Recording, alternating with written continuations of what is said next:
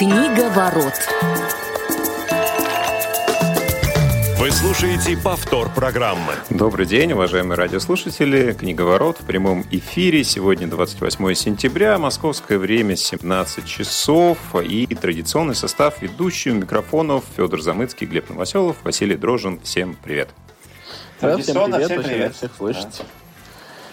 Да, ну что ж, традиционно напоминаю контакты для прямого эфира, звонки, смс, WhatsApp, э, номер бесплатный из любого региона России 8 800 100 ровно 2015 и э, принимаем ваши звонки. Э, пожалуйста, если захотите что-то прокомментировать, задать вопрос, высказать свою точку зрения по теме нашей сегодняшней программы, пожалуйста, можете это сделать. Ну и, конечно же, написать нам сообщение. Для этого есть другой номер 8 903 707 26 71. WhatsApp, смс-сообщение мы на него принимаем. Дарья Ефремова обеспечивает наш сегодняшний эфир. И что ж, будем начинать э, нашу программу. Сегодняшнее произведение мы обсуждаем э, по предложению Федора. И, Федь, я предлагаю тебе озвучить, что же мы сегодня э, будем разбирать, э, что это за произведение. Символично, что оно сразу после камеры обскура у нас э, появилось в эфире. Мне кажется, они в чем-то сопоставимы. Вообще тема такая пошла прямо, да? Да. А, Сегодня мы обсуждаем повесть «Дьявол» Льва Николаевича Толстого. Она очень небольшая. И, так скажем, широко известна в узких кругах. Примерно вот так вот, да? И мне кажется, что, наверное, самое интересное в этом обсуждении, что она немножечко э, одновременно и подтверждает, и, так скажем, развенчивает стереотипные мифы о творчестве Толстого. Ну, есть вот э, какой-то определенный набор э, мифов про Толстого, ну, про то, что он ханжа, что в каком-то смысле не миф, но очень стереотипно об этом говорят, действительно есть, и про то, что, то, что он такой моралист. Но при всем при этом э, мифическое здесь то, что его обычно выставляют таким человеком, который как бы вот он, значит, от всех требует такого какого-то беспорочного совершенного поведения, а вот сам он был типа э, не такой. Вот э, само творчество Толстого, оно как раз немножко разнообразнее, оно как раз говорит о том, точнее, как сказать, творчество не может говорить, но в целом, а, оно как раз а, очень сильно рефлексирующее по поводу всех тех мыслей, которые, ну, как бы сам Толстой излагал. И как раз а, его вот этот вот морализм, который он разный, там, я сам не совсем согласен, даже с большинством, наверное, не согласен, но с про что можно сказать, то, что весь его вот этот вот морализм и ханжество, оно точно, а, так скажем, очень сильно отрефлексировано, и ре- отрефлексировано не только ну, в каком-то его внутреннем мире или в каких-то там публицистических текстах, которые у него тоже были, религиозная публицистика у него там была, но и отрефлексировано именно в художественном творчестве. И вот «Дьявол» — это как раз один из примеров такого вот произведения, которое, мне кажется, как раз в этом контексте интересно обсудить. Да, согласен, тем более, что а, его можно отнести, наверное, к э, поздним произведениям а, в конце 80-х, да, 89-й год, когда уже взгляды Толстого во многом сформировались, ну, по крайней мере, на взаимоотношения мужчины и женщины. И действительно, а, вот Толстой, ну, его гениальность как раз и заключается в том, что он очень разный. И Толстой, которого мы видим, ну, если мы берем как раз э, тему взаимоотношений в Анне Карениной, например, и здесь, да, но это совершенно разные интересные э, величины, тем, наверное, примечательнее как раз э, прослеживать мастерство автора, в том числе в разных жанрах, в разных формах. Э, Короткую форму Толстого мы уже обсуждали, но вот еще один пример как раз. И сегодня попробуем э, сопоставить, может быть, даже его в чем-то с э, тем произведением, которое было у нас недели ранее. Глеб, твои впечатления от «Дьявола», ну, ознакомился ли ты с ним только сейчас? Потому что для себя я его открыл и, честно говоря, был, ну, тоже немножко удивлен. Такой в чем-то типичный, как уже сказал Федя, в чем-то а, с новой стороны для меня Толстой открылся, наверное. Ну, а, с чего начать, да? Да, я, я прочитал, прочитал произведение только сейчас, благодаря Федору. Вообще, должен сказать, что Федь, ты, ты открываешь для меня Толстого сейчас по новой, а, потому что как-то для меня всегда Толстой э, гляделся на «Войну и мир» и все остальное, это во-первых, да. Во-вторых, конечно, а, ну, э, Толстой это никогда не был моим писателем, то есть он, в общем-то, и не, не стал моим, но, по крайней мере, в общем, да, действительно, некоторые новые грани я для себя открываю, и в данном случае случае вот поздний Толстой. А, мы уже говорили про а, смерть Ивана Ильича, которая на меня произвела очень такое сильное впечатление. Вот. И здесь, наверное, впечатление несколько другое, но, тем не менее, да, мыслей появилось много, и сказать есть о чем, а этого уже не так мало. Вот. Что хотелось бы сказать прежде всего, вот, какие у меня ну, э, сразу же появились ощущения, эмоции после прочтения произведения. Но прежде всего, а, вот если когда я прочитал «Смерть» Ивана Ильича, мне действительно было даже немножко жутковато, потому что вот процесс умирания позднему Толстому описать э, получилось блестяще. А вот что касается дьявола, несмотря вот на все, что ты, Федь, сейчас сказал, с моей точки зрения, а, процесс вожделения у него описать не получилось. То есть вот здесь, э, что называется, Э, не верю, да, то есть, вот, ну, как бы все это описано, все понятно, но вот действительно вот такого чувства, что э, ты можешь сопереживать герою и чувствовать то, что он чувствует он, ну как-то нет, вот такого ощущения у меня не сложилось. Объяснить это отчасти можно тем, что тема для э, того времени, она была достаточно новой, э, вот, и, э, как бы это сказать, возможно, просто еще не было достаточного количества инструментов, да, чтобы, то есть она была новой, может быть, даже отчасти такой запретной, табуированной, да, поэтому не было разработано достаточного количества инструментов, приемов, да, чтобы все это суметь соответствующим образом описать. Вот. Но, с другой стороны, если взять, я не знаю, в то же время там, того же Достоевского, то есть у него некоторые подобные вещи описаны гораздо более а, убедительно, с моей точки зрения. Вот. Но э, это только одна сторона. Вот. А если говорить о а, содержании, да, то есть в смысле произведения, как я его понял, то вот, на мой взгляд, это прежде всего, опять же, продолжается тема а, глубочайшей порочности человека. И здесь, да, в общем-то, мы можем говорить, что а, можно перекинуть такой мостик с Набоковым, да, то есть, опять же, мысль а, та же самая здесь проходит, что человек, в принципе, он, по сути, а, глубоко порочное существо, и если говорить вот о каком-то налете культуры, да, ну, это мысль как бы тоже уже для нас, по крайней мере, не новато. Этот налет, он очень такой сомнительный, он очень быстро слетает, и, собственно, искушение – это та история, на которую человек очень легко ведется. Даже самые образованные, даже самые культурные, и, в общем-то, очень неплохие люди в определенных ситуациях, очень и очень падки на, ну, то, что можно назвать грехом, да. Вот. Поэтому вот это действительно Толстой сумел показать достаточно убедительно. Вот. И в этом смысле э, произведение ну, для меня не, не безинтересно, как минимум, и э, вызвало желание прочитать чего-нибудь еще. Э, я бы сказал, что про, во-первых, плохо описанное вожделение абсолютно согласен. Мне кажется, что у Толстого вообще э, все, что касается сексуальности, ну, всегда действительно достаточно слабо. То есть э, я вот не могу вспомнить ни одного примера, когда у него бы это было бы достаточно удачно. Но тут есть другой момент, который, мне кажется, по-своему совершенно удивительно хорошо написан. Это момент как раз того, а, как человек под влиянием своего животного, так скажем, состояния, под влиянием вот этого животного влечения, а, как он себя оправдывает, как он себя трансформирует, как он меняет свои взгляды и как он делает вот эту мыслительную подложку внутри себя, а, как переходя из одного состояния в другое. И то, что вот это вот животное, оно действительно первично, и то, что, ну, как бы в том числе и какие-то внешние факторы влияют на это, я об этом еще поговорю говорю, да, про то, что тут на, на, на самом деле, наверное, и культура в каком-то смысле виновата, в чем я как раз с Толстым не согласен, напомните мне потом, я скажу, да. Вот. И мне кажется, что вот что сделано хорошо, а именно как раз тот момент э, его э, вот, вот этих вот очень простых, примитивных оправданий, которые для него кажутся убедительны, совершенно гениальное. Там, помните, для здоровья полезно. Это, мне кажется, просто величие какое-то.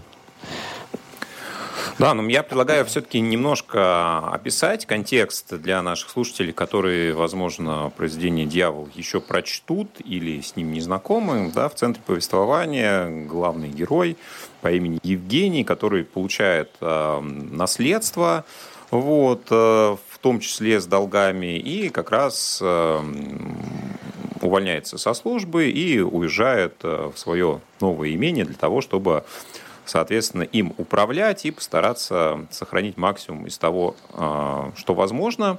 Мы выясняем, что он достаточно хорошее впечатление оказывает на окружающих. Он такой молодой, сангвиник, полон сил. И вроде как э, с ним все ладят, ему все готовы э, угождать. То есть такой человек максимально симпатичный, по крайней мере, это исходит из описания. А из последующих его действий ну, каким-то таким он почему-то не складывается. Вот здесь у меня то, как его описал Толстой и как он себя вел, это немножко два получились разных персонажа. А, ну и, соответственно... Кстати, можно буквально одну ремарку, да. Вась? Э, вот только угу. сейчас пришло в голову, э, я не знаю, намеренно это сделано было Толстым или нет, но вот сейчас мне даже есть такое подозрение, что намеренно, намеренно очень такая пасхалочка чувствуется, да, про Евгения, который поехал в деревню, да, пардон, да. скучать, да. Да, да, возможно. Ну и опять же, да, вот опять, автор описывает, что с женским полом общаясь, у него, собственно, всегда все складывалось. И тут в деревне почему-то у него возникает какой-то новый этап в этом отношении. А, да, он э, находит в себе стеснение, его сковывают э, вдруг образовавшиеся, может быть, видимо, из-за того, что это ну, другая среда, а, какие-то культурные нормы. Для меня тоже вот э, это, наверное, самая слабая часть, то, как это преподнесено. Особенно, ну, понятно, что мы а, рассматриваем это как конец XIX века, и, безусловно, сложно это как-то оценивать с высоты сегодняшнего а, дня. Но э, я себя ловил на мысли, что, конечно, ну, человеку банально не хватало сходить к психологу и решить вообще вот весь этот э, сложный комплекс проблем, как он здесь описан, буквально э, за 3-4 встречи. Да, понятно, что ну, условности эпохи, их сложно экстраполировать на наши дни, но э, иногда, конечно, все это казалось слишком надуманным, по крайней мере, из того, как это было прорисовано для меня. Вот, действительно, он становится жертвой выбора. Да, с одной стороны, у него появляется ну, скажем так, дама для встреч, таких ни к чему не обязывающих. Э, с другой стороны, он э, устраивает свою собственную личную жизнь, да, находится девушка, которая соглашается стать его женой, и вроде как он в нее влюбляется, она в него тоже. Вот. При этом ее портрет тоже меня очень сильно умилил. Э, с одной стороны, она была готова влюбляться во всех и каждого, кого встречала до него, но почему-то Евгений вдруг вытесняет всех, и очередное увлечение становится для нее ну, таким э, максимально полным. Ну, в общем, вот э, персонажи... Ну, оба, на самом деле. Тут. В, ну, в плане такого... чувственного восприятия как-то действительно не очень хочется в это верить, но мы все-таки э, так больше со стороны исследовательской в это погружаемся. Поэтому, допустим, что все это было действительно так, как описывает Толстой, для того времени это, может быть, и являлось характерным. Ну и, собственно, а, вроде как для Евгения должно все было а, в отношении его увлечений закончиться, но вдруг его животное начало берет а, верх, дает о себе знать, и что происходит в связи с этим, мы видим на этих нескольких десятках страниц. А, вот тут интересный момент. Ты вот говоришь, то, что там как раз э, произошло то, что он как бы дает, э, дает знать животное начало. Там очень интересный момент происходит. Там, значит, это происходит тогда, значит, у него там молодая жена, все замечательно, он забыл про вот эту крестьянку, забыл я, как ее зовут. Степанида. Да, Степанида, точно. Вот. И, значит, а, но у него беременеет жена. Ну и, соответственно, получается, что, ну, условно, секса у них нет, да, из по причине беременности. И вот тут есть отсылка к другому э, тексту Толстого, я вот сейчас не помню, если честно, что это за текст, но мне кажется, это, возможно, Царство Божие внутри вас, но я могу, я могу ошибаться. И, значит, там есть момент, где он там рассуждает, значит, о любви между мужчиной и женщиной, и там вот он говорит, что как бы то, то, то, то что, ну, вот эту свою классическую историю про воздержание, про то, насколько оно полезно, про то, что именно вера там помогает, ну, классический Толстой, он очень много об этом говорит, и там как раз речь идет о каких-то там, я не знаю, нестандартных сексуальных практиках, практиках что-то это, ну, не в том смысле, а, условно говоря, вну, внутри брака, то есть без каких-то э, излишних вещей.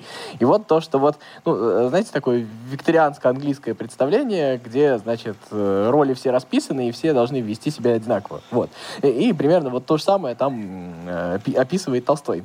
И вот мне кажется, что вот здесь вот начинается мое главное несогласие с Толстым, потому что вот из этого текста, э, на мой взгляд, очень хорошего примера, который Толстой сам же привел, э, привел, он его очень неправильно рефлексирует. Потому что как его рефлексирует Толстой?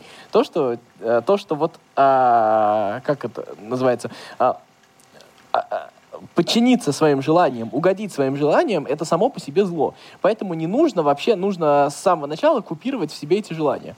Вот, э, ну, такой главный и очень просто, если вывод Толстого. Я в этом, в этом смысле с Толстым как раз не согласен. И мне кажется, блин, извините, но если переводить на современный язык, есть э, даже когда у тебя там, я не знаю, э, есть какие-то ограничения, которые не позволяют э, в семье, я не знаю, заниматься сексом или еще что-то такое, да, то есть э, какие-то, человечество придумало много разных способов, э, э каких, как, как, каким образом можно себе помочь. И вот если вот не придумывать себе каких-то культурных ограничений, то тогда и Степанида, извините меня, не понадобится. И вот это вот, мне кажется, входит в расход самым главным, э, самым главным тезисом Толстого. О том, что э, подави себя, раздави это в себе в самом начале, потому что оно тебе будет всю оставшуюся жизнь вредить. Это, во-первых, никогда не э. получится, и мне кажется, в этом Толстой не прав. А во-вторых, оно как бы его, э, ну, мне кажется, он на этом, и от этого и получаются вот такие вот трагические концовки, которые получились у Толстого. Вот смотри, Федь, по поводу э, культурных ограничений, мне кажется, проблема, ну, она не то чтобы не в этом, но она не только в этом. Вот, э, э не знаю, согласишься, согласишься ли ты со мной, да, или согласитесь ли вы со мной.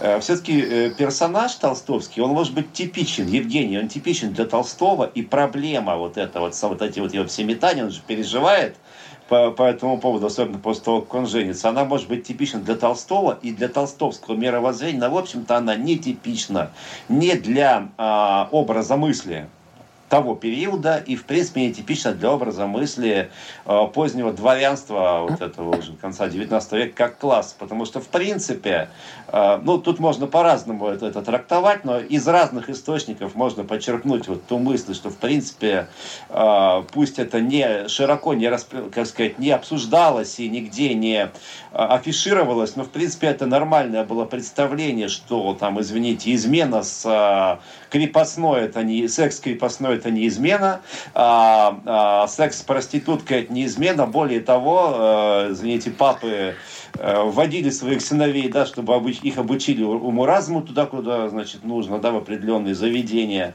Вот. Э, ну, последний пример приведу не из Толстого, как-то мне подали с мемуара одного известного а, режиссера, выходца из известной дворянской семьи. Э, я думаю, вы поняли, о какой семье я говорю. И там прямым текстом написано, когда его, его известный отец вызывает к себе в определенном возрасте и спрашивает, ну как ты в общем, э, произносит одно определенное слово, которое подразумевает самоудовлетворение.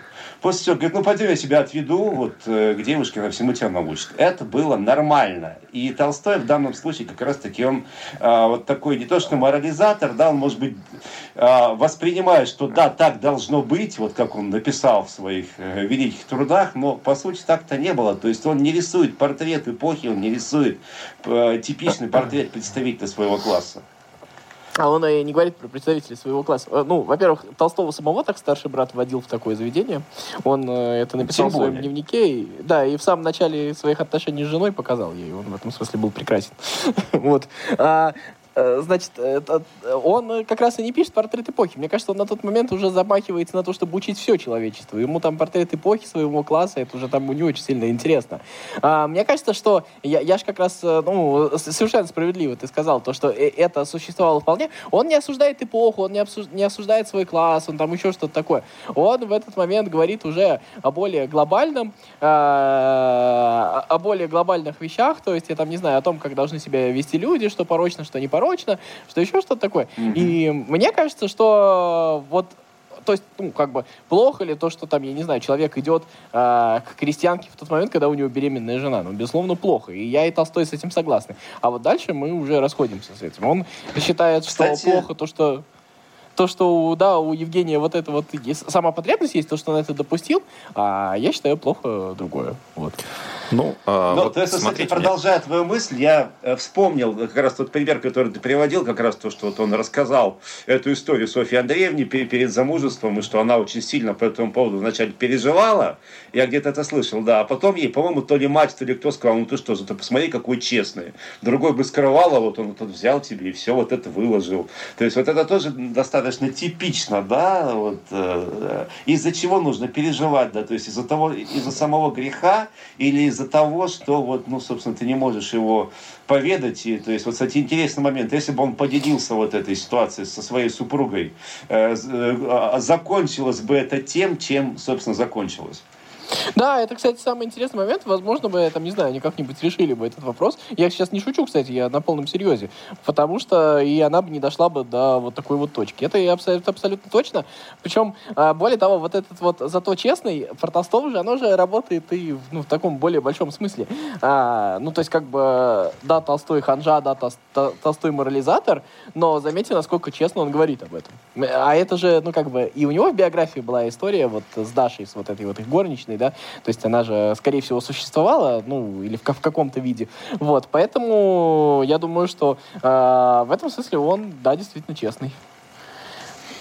Ну, в целом, а, да, то, что Толстой в конце XIX века вот таким образом берется за это рассуждать, пусть с нашей точки зрения где-то вот эти моменты описаны не совсем удачно, наверное, да, но для того периода это, безусловно, очень смелые выводы, да, как, как ну. бы они ни звучали сейчас. Но вот относительно исхода, да, ведь э, произведение имеет несколько концовок, в том числе, да, как э, варианты того, что выхода у этого беса нет, да, то есть он губит ага. Евгения, что с одной стороны, что с другой стороны. Пошел, да? да, то есть получается, как ни крути, а все равно получается плохо. То есть вот э, если ты уже э, сделал этот там, первый шаг, да, если ты, а, ну, условно говоря, вкусил запретный плод, если ты просто возжелал, то, по сути, а, для Толстого нет выхода. Но, казалось бы, выходов-то огромное количество. Их не два варианта, и они не связаны с пистолетом, и они,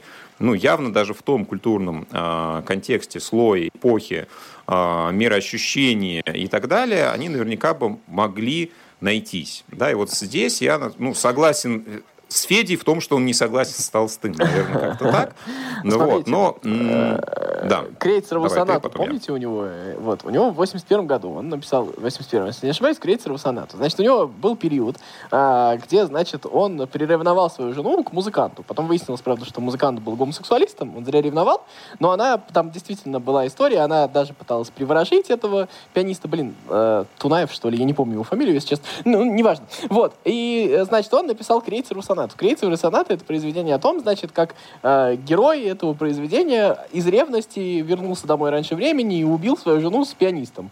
Ну, он написал свои ощущения, Толстой полностью написал. Э, рукопись сразу же показал жене. Молодец. Вообще в этом смысле. Вот. И там, значит, в самом начале этого произведения в поезде едут э, ну, какие-то герои, и они там рассуждают про то, как правильно выходить замуж, там еще что-то, и подсаживается вот к ним вот этот вот герой, вот убивший э, свою жену, и начинает рассказывать им свою историю. И вот он им как раз начинает рассказывать э, с такой вот морализаторской позиции то, что э, грешно само желание. То есть вот, э, то есть когда ты допустил вот этого беса в себе, когда ты уже даже начал там хотеть свою жену, он там дословно это говорит, да, э, то это уже неизбежно закончится чем-нибудь подобным. И поэтому по Толстому все вот эти вот концовки, все варианты вот этого конца, они э, стали возможны тогда, когда он этого, ну, ну, ну, то есть вот этого выхода уже не было в тот момент, когда он э, сюда пустил. То есть вот мы с Глебом рассуждаем, а если бы он рассказал жене, на мой взгляд, выход был, да, вот, э, ну, можно предположить. А по Толстому этого выхода не было. То есть еще до появления жены стало ясно, что никакого выхода в этой ситуации нет. Ну, а, вы знаете, там еще такой интересный момент, он как бы а, был описан и не доведен до конца. А, если помните, там как раз Евгений разбирает корреспонденцию и находит письмо от какой-то женщины, которая была связана с его отцом, не очень понятно каким образом, и она вроде как имеет э, право требовать определенные деньги. Вот. И какая-то история запутанная, но э, по контексту можно предположить, что как раз э, вот эта девушка либо является какой-то внебрачной дочкой, либо еще какой-то ну, скажем так, не очень м, одобряемой связью его отца, и об этом э, мама, ну, достаточно осведомлена. Да, и это, опять же, да, рисует, что, в общем-то, это продолжалось, продолжается, и вот Евгений это как раз такой э, человек, который это, этого дьявола убивает в себе, и, по сути, это единственный выход. И, ну, наверное, сейчас это звучит немножко как-то странно, где-то даже дико, но вот для той эпохи, возможно, mm. это и представлялось ну, чем-то э, само собой разумеющимся. Э, допустим, Ларс фон Триер, не к ночи будет помянутым, да, в своей нимфоманке, в принципе, даже в нашем современном мире закончил эту историю в каком-то смысле практически так же, да, если кто-то помнит конец. Поэтому, не знаю, для нашей эпохи свойственно или не свойственно, но вот многие считают, что так. Ну, я бы сказал, для современного взгляда, да, для современного культурного уровня, понятно, что поступки могут быть э, одинаковые, но их оценка она, наверное, все-таки очень сильно может разниться в зависимости от э, ну, и культуры, э, и опыта, и, ну, не знаю, даже мировоззрения в том или ином социуме. Но а, не так много времени у нас остается. А, мне кажется, еще тут, с одной стороны, интересные второстепенные персонажи. Хотя, наверное, Евгений, он, по сути, мог быть нарисован почти в вакууме. Вот, потому что окружение, оно не так много влияло на его действия. И даже сама Степанида, она как, по сути, его нельзя сказать, что не склоняла, но ничего специально не предпринимала для того, чтобы э, этот дьявол в нем разгорался с новой силой.